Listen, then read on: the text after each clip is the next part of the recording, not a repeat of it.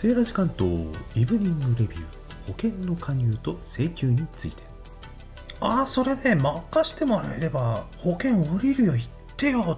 仮にありますようんお任せください。保険金をいるんだ。知らなかった。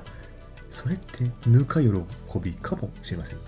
保険金デルデル詐欺のような犯罪もあるみたいですよ。